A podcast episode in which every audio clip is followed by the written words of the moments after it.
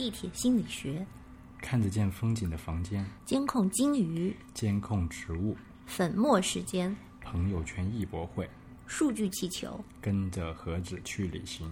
你好，朋友。你好，朋友。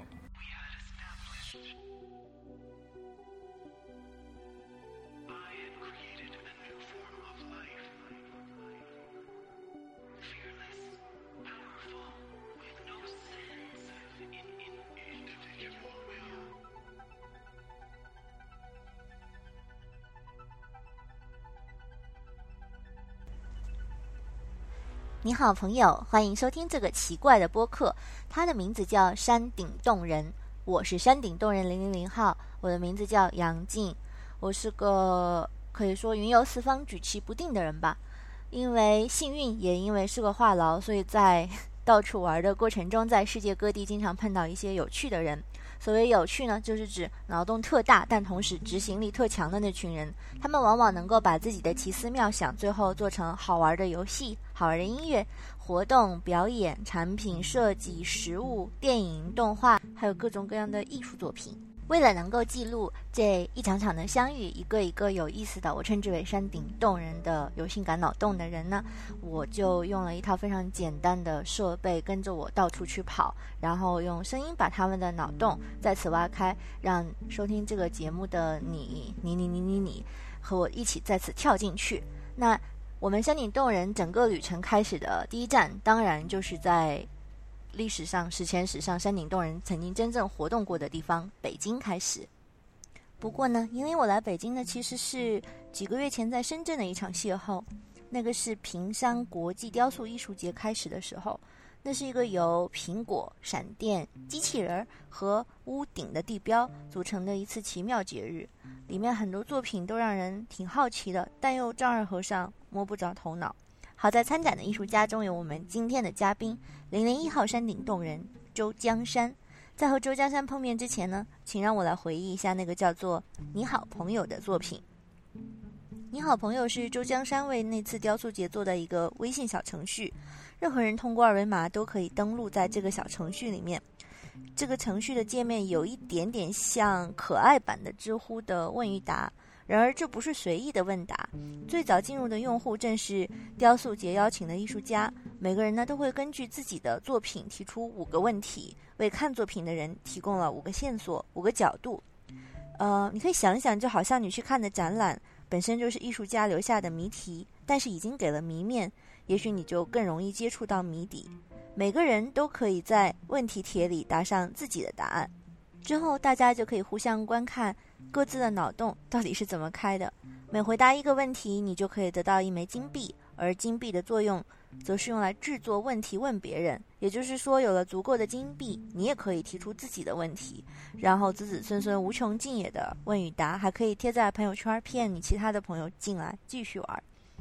如果像德国艺术家博伊斯所说的那样，艺术是可以改变世界的社会雕塑。那么周江山的作品其实可以说是一直都在探索生活在朋友圈 Instagram 的我们，在今天这个时代，我们如何塑造彼此、雕塑彼此，又如何被网络社会雕塑？好的，我呢就先介绍到这里。现在让我们跳进周江山在世界中心望京的工作室，回溯他的一个一个又一个的脑洞吧。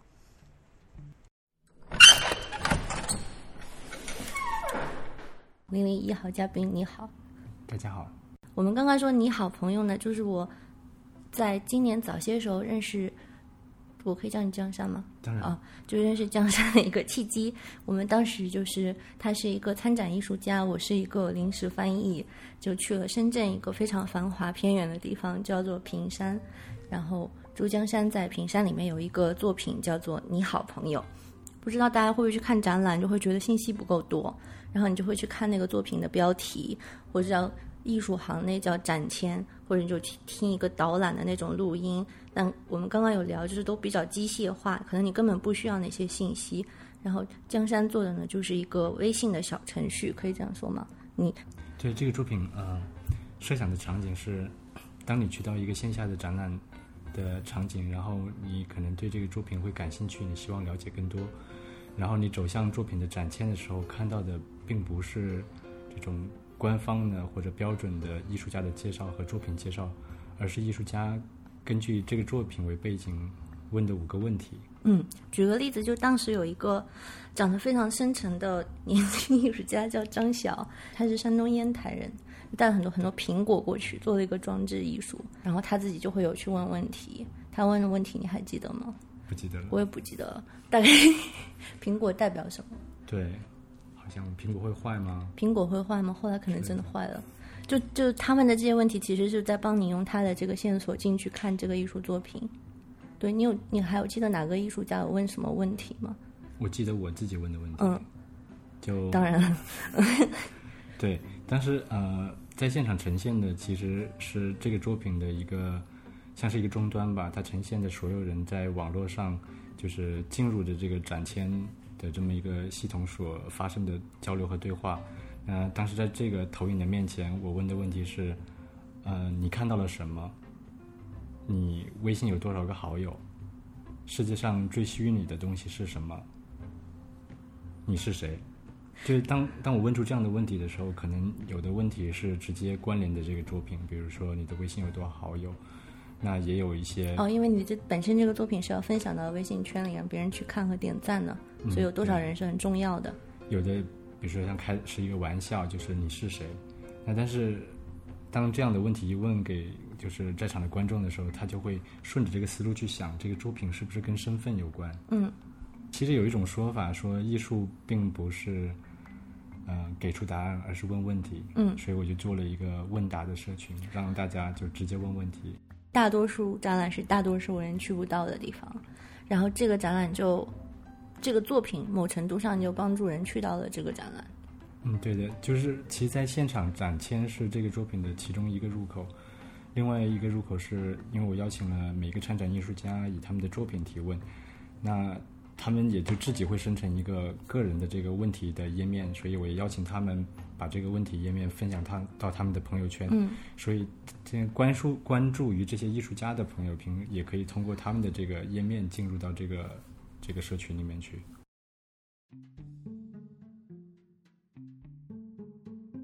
一个做社交网络的人，在就不对，以社交网络为切入点来做作品的人，在现实生活中是非常，就是像大家听到这样很惜字如金，然后羞涩内敛的人，怎么回事呢？可怕，我觉得，嗯，就是我觉得这种线下的对话，当对方的问题来了，不知道如何回答的时候，就很紧张。嗯，因为我觉得在线上其实为我们提供了很多的工具，比如当我们聊天的时候，呃，我不知道怎么回答，我可以等一下。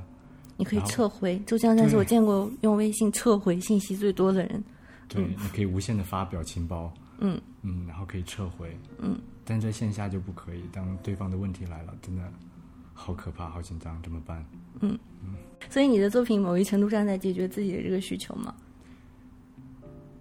但我觉得我是是有这种交流的渴望的，交流的渴望。对，嗯可能由于我不太擅长用这种语言或者是文字的方式去交流，但是我还是有这种交流的渴望。这个交流的渴望其实是从第一件重要的作品开始就有的，就是他之前是在伦敦，怎么我其？实，在伦敦念了两个硕士，嗯呃第一个是在中央圣马丁，嗯然后当时的课程叫 Applied Imagination，嗯，applied imagination，应应用想象，想象的应用。嗯，想象的应用，就是我们之前这个课叫做设计研究，但是我们的老师就觉得，哎，这个名字太写实了，就是任何一个人一听了，哦，原来也是做设计的呀。但是我们的课程其实更多的要关于这种社会参与或者是干预，嗯要出去和嗯，就是街上的或者现实人发生关系。嗯那如果你取一个很写实的名字，别人就会觉得哦，我知道你干什么了。所以呢，他的策略是要取一个很奇怪的名字，然后让别人来问你。对，然后这个时候话语权就在你的手里了。当你把这个权限问，哎，这是什么的时候，嗯，你就交给了我个人，就是别人来问你说你做的是什么的时候对，，然后我就可以随意的诠释这件事情，嗯，嗯，然后你就忽然有了权利。对，那呃，对，所以你在这个学院做的作品，我刚刚说就一开始好像就有这种交流的欲望在里面的，叫做叫做数据气气球啊，我其实就很感兴趣，就人们在这个社会当中，他是如何产生关系的，嗯，如何能够共同的这种发生一些链接。然后我对这些还有包括这媒介在这当中所产生的角色，所以我就想就是创造一个物件，让大家去讨论这样的一个话题。当时我做了一个装置，这个装置里面，呃，它包含一些彩色的气球，嗯，然后它被装在了一个亚克力的大概一平方米的一个亚克力的盒子里面。然后这个气球它是在盒子里边，它的一端就是吹气的这一端是连着一个一个吸管，嗯不叫吸管，叫什么软管。然后通过这个管子一直延伸到这个盒子的外面。嗯。然后我会邀请大家去吹，通过这个软管在盒子的外面吹气球。最终我会，最终我把这个项目带到了街上，是路人，所以这些路人看到以后就觉得，哎，这是一个什么奇怪的东西？他就跑过来问我。真的有人来问你，挺多人跑过来问嗯我，，在伦敦的大街上，在伦敦大街上。所以作为一个害羞的我，就不需要跟大家开启话题了，因为这个这个装置的三个元素对我来说，其实它代表了三个特定的含义。嗯就气球是代表的每一个人，然后这个软管就是通过。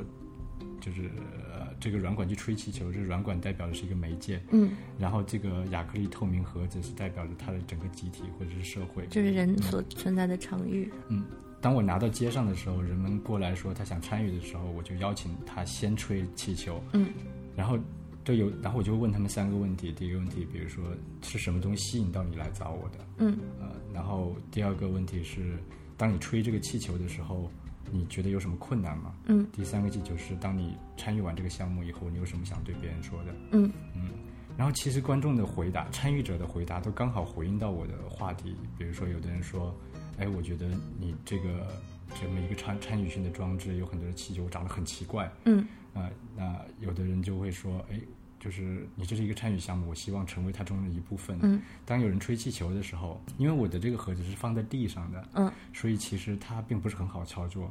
那有的人吹完气球以后，他就会抱怨，他说：“你这个放在地上，哦，他要弯着腰我要？弯着腰很难吹。那有的人就说你的管子太长太细了，导致我就是很难吹。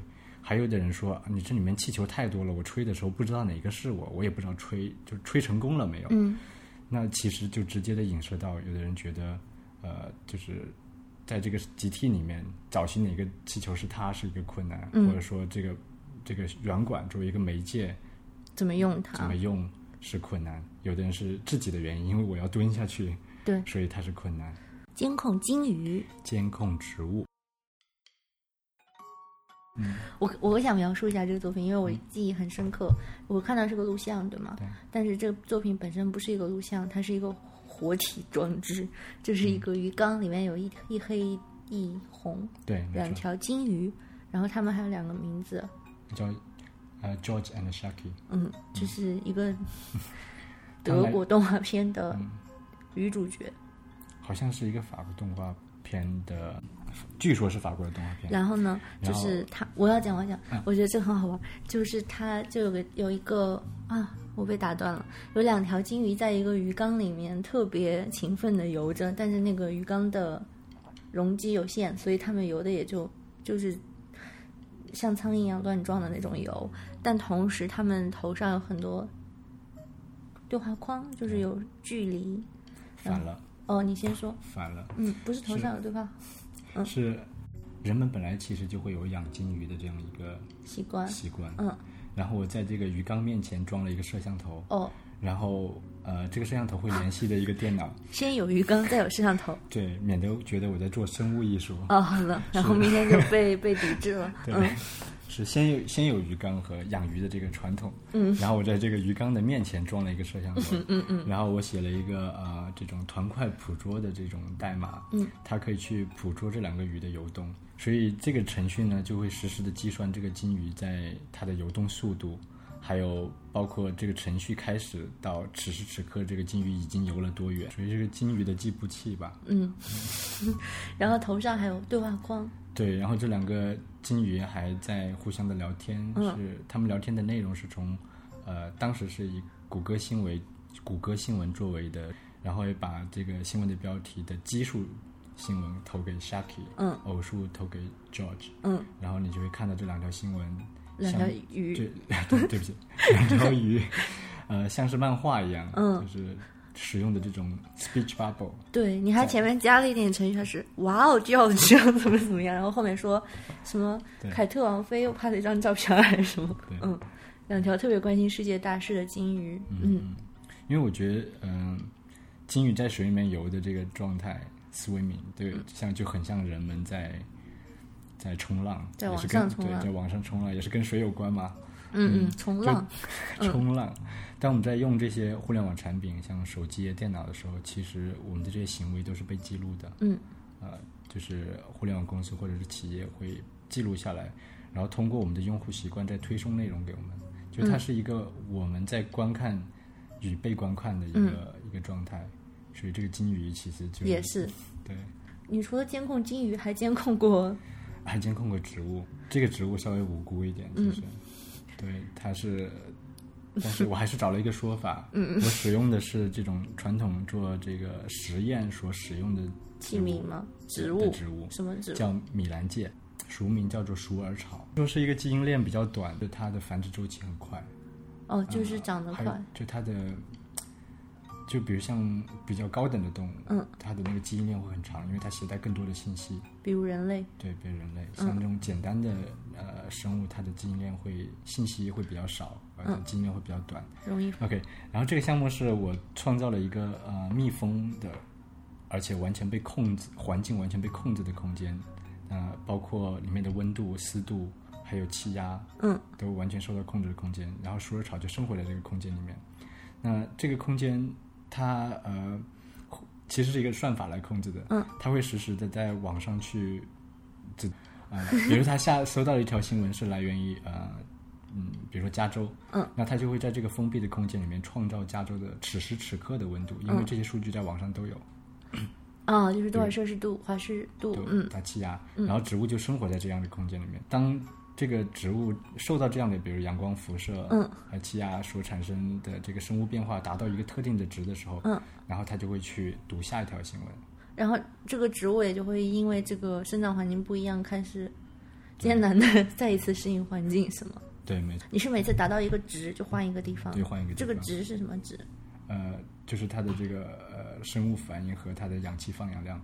哦，就是有一个那个点到了嗯就换地方，好惨啊！但其实这个并不是一个怎么说科学分析吧，嗯所以我只是选择了一个一个恰好的点，让它一个节奏，对，因为我觉得其实这也和我们今天获取信息的状态是很像的，因为在过去我们所以所有获得的信息都来源于我们的我们的这个身体感官，比如说眼睛我们看到的内容和我们的触觉所听到的这种内容，但今天我们通过互联网，我们可以迅速的知道地球的另外一面的发生的状况。嗯然后这些另地球另外一面发生的信息，可能它也会影响到我的情绪，比如说哪里发生地震灾难了，然后看到一则故事，我可能会哭。嗯，那你怎么老是哭？嗯对，而且这个信息它其实是七乘二十四小时的，啊、就像麦克罗汉谈到的，就是呃，信息是人类神经系统的延伸。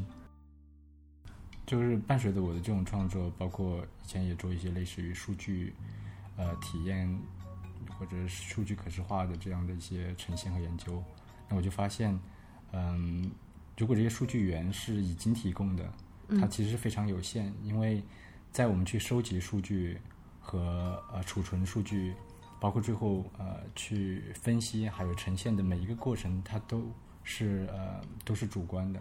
因为有一句说法说，当你拥有数据是比没有数据更容易骗人的，因为在你做任何一件事情，就刚才我说的这几个步骤，任何一个决策的时候，你其实都带带有主观的。比如说我为什么要做这个研究？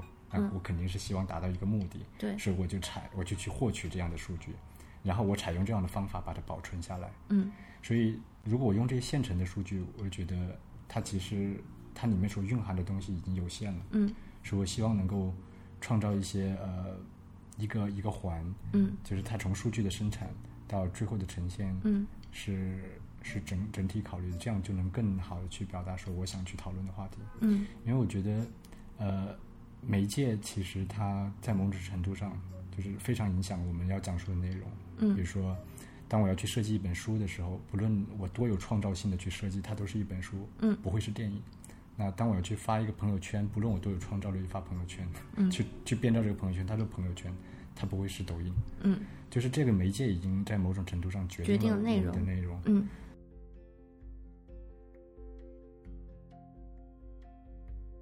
你什么时候回国的？我在一三年回国，创业大潮的。对，所以当时就是好像，你在发快递的时候，你就听着快递小哥说他们要创业，就是而且北京有什么中关村大街，嗯然后所有的人就在，也不是所有人，但是你就能看到有人在街上念 BP，就是在排练，就很可怕，大家像中了毒一样。我叫了一个车，嗯就是当时 Uber 还在中国能用吧，叫了个 Uber，、然后一个司机来接我，然后他就跟我说，我上一单是从中关村来的，嗯。那些人都还在加班，他们二十四小时都在上班，他们在干什么呀？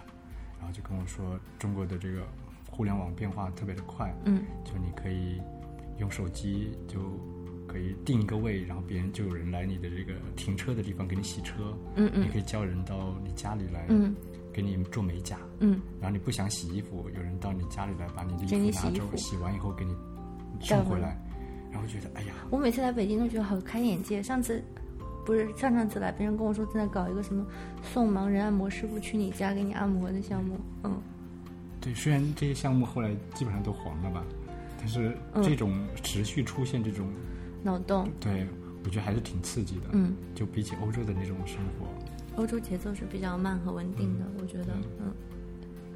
所以你 就是被创业的 叫什么大潮感染了。对，因为我觉得这确实是我们的生活状态，嗯所以我很想知道到底干了什么，嗯所以在我的创作过程当中，我又会希望去使用这些元素，用我熟悉的吧，嗯用我每天经历和熟悉的这些作品元素元素，来嗯做作品。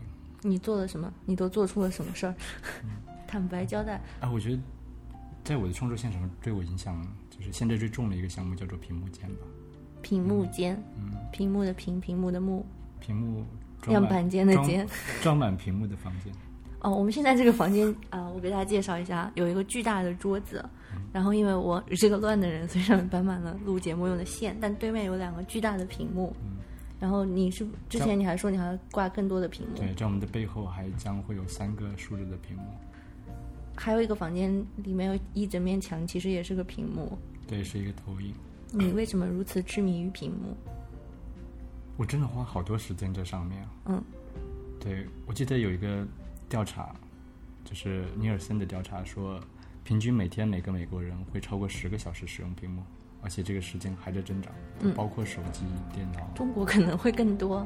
中国的数据我是看到的是说，中国有一半的人每天会超过五个小时使用手机，嗯当然这只是手机的时间。啊，明白。还有电脑，还有电影，对，所以这个时间估计也不会少。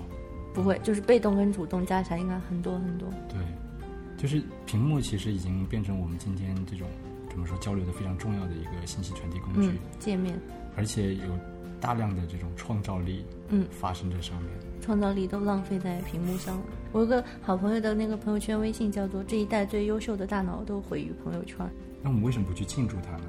既然我们的现场已经在那儿了，而且这都是创造力，那我们为什么不去庆祝它呢？可能这就是今天的创造力最活跃、最鲜活、最最前沿的”，地方，最有希望的地方。，我们应该给他们颁个奖。屏幕间都干什么呢？嗯，其实屏幕间讨论的是这种屏幕时代的呃创造力，或者说艺术的生产，呃，就是传播和消费。因为我已经开始逐步清晰一套我的工作方式，就是创造这种呃参与性的环境，嗯，然后和系统，所以我在想说，我能不能对就是今天的艺术是艺术环境说一点什么？就其实屏幕间它的工作方法，就它的这个机制是项目接项目的，嗯，那我们的第一个项目叫做粉末时间啊，哦，粉末登场，粉末时间粉末时。间，粉末登场。嗯，其实想说，呃，我们今天人们的时间不只是碎片化的，是比碎片还要碎片，像粉末一样。嗯那这个项目其实它一开始出现是带着一个问题来的，就是今天我们有大量的创造力都在网络上，都在嗯。屏幕上，但是却没有人去认就认可这种创造力，或者说把它真正当做是艺术。嗯。呃，举个例子，就比如说很多艺术家或者是甚至设计师，他们会把自己的作品嗯。呃放在自己的官方网站上。那如果他的这个作品本身就是数字的，比如说是用手机或者电脑创作的，那它在屏幕上呈现这个东西就应该是它的原作，作品本身，对，就应该它的作品本身。但是，但是人们却不这样认为。就比如说，我给你发了一个展览的展讯，我在里面配上了它这个数字作品的图像，嗯，你不觉得那是作品？你觉得那我觉得它是个信息，对，我觉得它可能是作品的报道。嗯，但我把这样同样的图片或者小视频，在一个美术馆或者是画廊，裱起来，对，裱起来、打印出来，或者甚至是用投影或者是电视放出来。所以这个是个仪式感或者一个场域的感觉，对，嗯，其实很多人家里都有非常好的电视，可是很少人会把网上的这些艺术家的作品用自己家的电视来观看，嗯，因为这样的场景不存在。这样场景很奇怪，但也不是说没有人这么做吧，但是艺术家本人了，但不会太多人这样做。嗯，所以当时我们就是定制了一个盒子，嗯，然后盒子里面装了一个屏幕，嗯，然后这个屏幕呃里边委我们委任了七个艺术家，就是做了作品、图片和视频的作品。嗯我们宣称这是一个展览，嗯这个展览的策展主题就叫粉墨时间。嗯，那当我们写了个策展论文啊，所有东西都是让大家觉得这个这个盒子加这电视是一个展览。嗯，那我们在我们的公众号征集，谁愿意主办这个展览，就是把你的自己的可以使用的空间共享出来，我们就啊把这个盒子快递到你那儿，任何人都可以吗任？何人都可以。就给你个地址就可以了。呃，可能火星不太方便，哦，OK，火星没有地址，所以我们把这个盒子快递到这个主办方家里嗯的这个过程叫做展览物流。主办方 就是决定要干这事儿上当的群众，对，没错。呃，然后你在家里把这个电视拿出来，放在你想展示的地方，可能是一个桌子上，或者是哪里。那把这个过程叫做布展，然后，然后我们好辛苦也在这个盒，也在这个盒子里边装了一块薯片，然后告诉你，你可以用这个薯片来招待你的朋友。这是开幕酒会吗？对，没错。然后你开就是给这个电视开电源的时候，这个过程叫开幕。嗯。然后在我们的附带的说明书里边也邀请你按照我们特定的方式嗯拍照，并写一句话发朋友圈。那这个过程叫媒体曝光。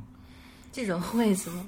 对新闻发布会，对，没错。嗯所以这个项目本身就变成了一个有仪式感的参与的这么一个表演。但感觉又很搞笑。对。然后还蛮幸运的，而且真的有人就在这个后台嗯回复说他想 host 这样一个展览。嗯那有的人会在他们的办公室里，在办公室下班了，然后大家就聚着这个屏幕；有的人会在自己的家里，有人把它带到了他的空间，就嗯自己可以使用的空间；有人带到了酒吧。那他们展的方法就不太一样了，每个人都不太一样了。如果空间不一样的对后但是他们都不约而同的邀请了他们的朋友，就没有一个人是孤零零的看着 说，孤零零的吃薯片。，嗯，都邀请了他们的朋友围绕着这个屏幕，嗯，然后创造了一个这样的一个聚会。就是在你家看展览，在你家办展览，对，而且看，嗯嗯所以他就实现了我刚才说的一个场景，就是在大家围绕着一块屏幕看，或许网上都能看得到的的这种但视更加的感觉，而且你觉得你在看展览，对对对，这就是穆罕默德怎么说的？穆罕默德不去山，山去了穆罕默德脚下。你不想去看展看展览，中央山把展览怼在你家门口，你必须要看。这是很好的文案。这个当时参参加的人多吗？当时我们一共做了八场吧，嗯，就是有八个人八个空间，八个人把这个箱子带回了家。对嗯，这还挺好玩的。这就等于是你跟已经有的一个展览系统开了个小玩笑，开了一个聪明的小玩笑。啊，或许吧，嗯或许聪明。呃，然后接下来呃，就是屏幕前还有继续其他的项目。嗯，那在这个过程当中，一个影响力相对比较大的是在今年的也二零一九年的就猪年的春节，然后春节也没有放过啊。对我们开发了一个呃小小应用，在公众号里面，微信应用，微信应用，嗯。任何一个人都可以把他们平时呃为这种手机屏幕或者是说朋友圈、这种社交媒体所创造的这种图片，嗯，也就是我们平时发到社这个朋友圈里面的这些图片小视频，嗯，生成成作品，设置上价格和版本，什么都可以。什么都可以。你不是职业艺术家也可以，就我也可以。啊，可以，嗯。就只要是朋友圈能支持的格式，嗯。比如说图片小视频或者是文字转成图片等等，只要只要能发小朋友圈的都可以，嗯，然后所有人只要会用微信的地球人，嗯，都可以，中国哎，也不是中国人了，现在什么人都用对嗯。对，然后就生成就是设置上价格和版本，然后它会附带成一个证书。啊，就是艺术家说真的是我干的，嗯，对，然后你就可以发到朋友圈进行展示嗯。和炫耀。被人收藏，嗯，也就是买卖，啊，明白了。有人上当吗？还挺多人的，嗯。啊，然后我们基基于这个机制发布了一个叫做朋友圈艺博会的项目，呃，这个艺博会既然叫艺博会，那么肯定要有艺博会的一些日程，所以 你是参加过艺博会，不喜欢它是吗？喜欢我觉得挺好玩的，嗯。但是我觉得也有一些问题，尤其在今天这个时代，那我们把所有的这种，比如说呃画和雕塑，甚至是人都非常集中的运输到了一个地方，嗯，由于这样的巨大的成本，所以我们也必须在很短的时间内结束，让他们回到他们原来在的地方。所以在这么一个过程当中，留下了就是其实花了大量的成本。那我们是否可以在屏幕的语境下完成这样的一个这样的一个语境程建设呢？嗯对那方法就是还在公众号里吗？对，仍然在公众号里以及你的朋友圈里。嗯。所以当时呃，这个朋友圈艺博会的机制，我们是参考参考香港的，不是香港，就是巴塞尔艺博会。啊，巴总，对，好的，就是我们有呃这种叫什么摊位单元，嗯，就所有发布作品的人，他们会根据 A to Z 这种，就是 A 展区的这边，B 展区的这种、这种，就是没有什么逻辑，但是是假装自己是有逻辑的一个 字母顺序表。对嗯，得是按照字母顺序的逻辑，呃，然后呢，那你收摊儿费吗？嗯啊收摊不收摊费 OK 都互联网了，呃，还有嗯对就没有摊儿费了，嗯嗯，然后呢，我们还有群展，群展呢，我们会邀请一些策划人、策展人。策展人，啊、其实是个图片编辑吧，好的，然后他会从这些库里面，就是这是不叫库，所有提上传作品的人里面去筛选，然后他找个线索是吗？创一个线索，然后做一个这种图片专题，嗯，然后写上一段可能不超过五十字的策展论文。呃那我们还有其他的讨论单元和放映单元，放映是视频吗？对，就是放视频放艺术家电影嗯请问有人真的去购买吗？如果这是个艺博会的话，有，嗯，其实还蛮多的。当时贵吗，呃，这个价格是由所有上传者他自己设定的，所以它的价格有的人设定的是免费，嗯，也有人设定呃上万块的，嗯，一定是免费的卖的更多吧？不一定。就从量来说，就是就是被收藏最多的确实是一个免费的，收藏就是购买就。对，嗯，嗯，那你又因为是互联网，你也没有抽成对吗？对，没有抽成。不是一个阿里巴巴对，已经在互联上网上了，可能流量费是另外一种方式吧，啊，明白了。你赚的是其实是没有商业逻辑。对，那这个项目就就影响力还还有一些蛮大蛮蛮大的吧。然后后来就有一些机构开始邀请我们，说嗯能不能就是让我们就参与是参与进去，然后我们就非常荣幸的被画廊周北京邀请。嗯，那画廊周这个模式其实是另一种吗？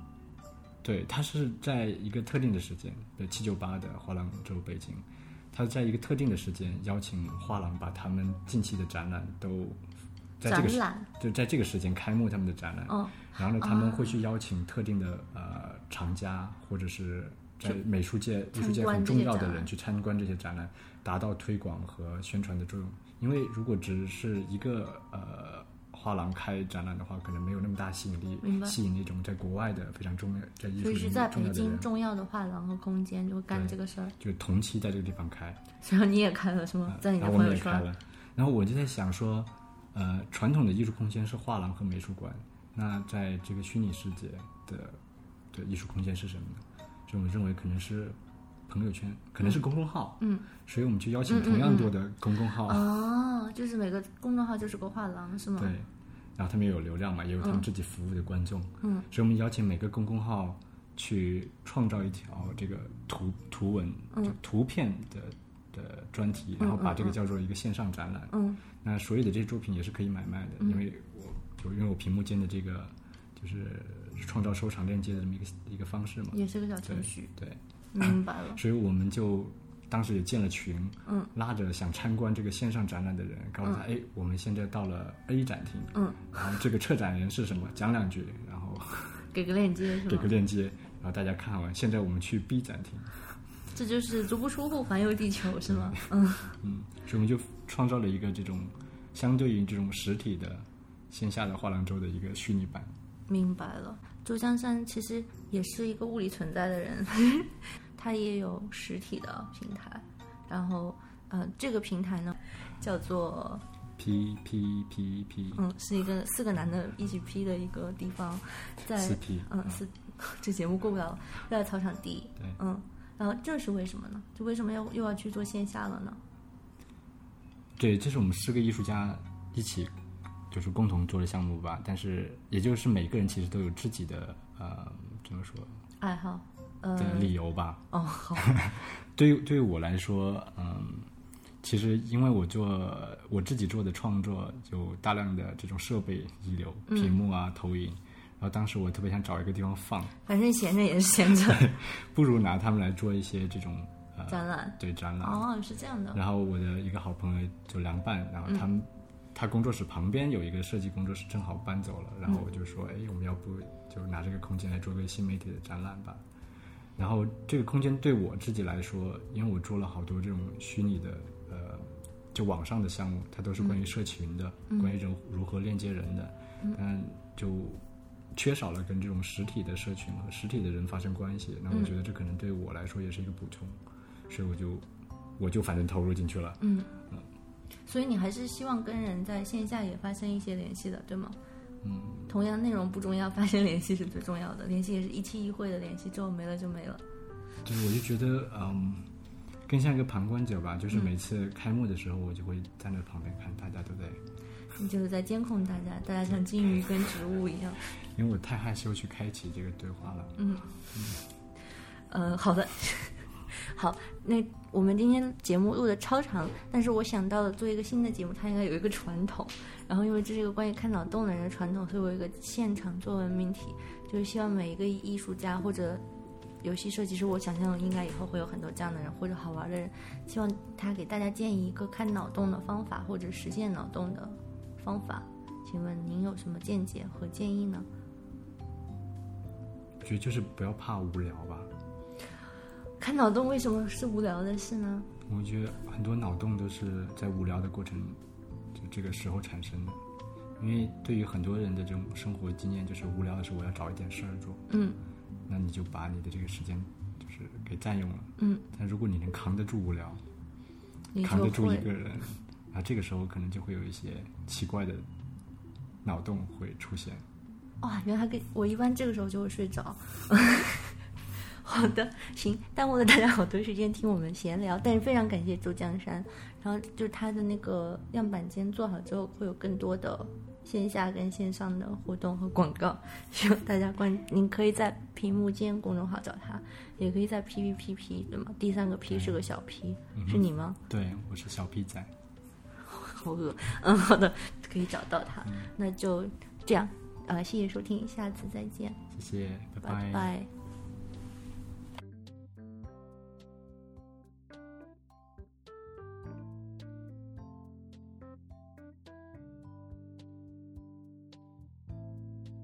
没想到你会继续听到这里，好吧，释放一个小小的彩蛋给你。其实《山顶洞人》这个节目的历史真是要追溯到深圳坪山的那个艺术节。不不不，其实具体来说，应该是艺术节结束之后，从坪山开往香港机场的一辆中港客运车里面。那天车里除了我，还有一个法国老头。当时我不知道他是世界上最大的中国当代艺术收藏家之一。我只能知道的就是他是一个犹太人，非常热爱诉说家族历史，还有教育传承的理念。后来啊、经过介绍才发现他的收藏呢真的很大，收藏的名字是以他自己跟他的妻子的名字命名的，就是首字母组成的，叫做 DSL。D 就是 Dominic，是他老婆的名字；S 就是他自己的名字，叫做 Silvan，。然后 L 是他们共同拥有的姓 l V。我们一顿狂聊谈完犹太人的不幸历史，还有牛逼生存技能之后，终于聊起了我们自己爱做的事情。他呢喜欢在朝早漫游自己居住的城市或者旅游的城市，他旅游蛮多的。我呢，好吧，我喜欢窝在家里打游戏。不过最近半年，因为在另一个播客叫做《无业游民》里面打酱油，也开始对声音传播想法的能力或者说可能性着迷。老人家静静听着我天南地北的嗨侃，最后眼睛终于一亮，说：“不如我资助你做一个在路上的播客吧。你想去哪里，我帮你开路。开路的意思就一方面可以赞助路费，一方面可以互相介绍，认识一下我们俩认识的有趣的人给对方。我觉得我们俩认识的这方面的人还都挺多的。于是就有了山顶洞人。这当然是一条 口播明谢广告，谢谢你听到这里。”呃，像我看的好多公众号一样，我我肯定是受了这些公众号的影响，我把明谢放到了最后。但我的心是真诚的。其实做成一件好玩的事情，真的需要很多人的帮助。而算命的说我一路上都有奇人相助，那应该所言不虚吧？你看现在有 DSL，有周江山，还有听节目的你和你和你和你，我我希望超过五个人吧。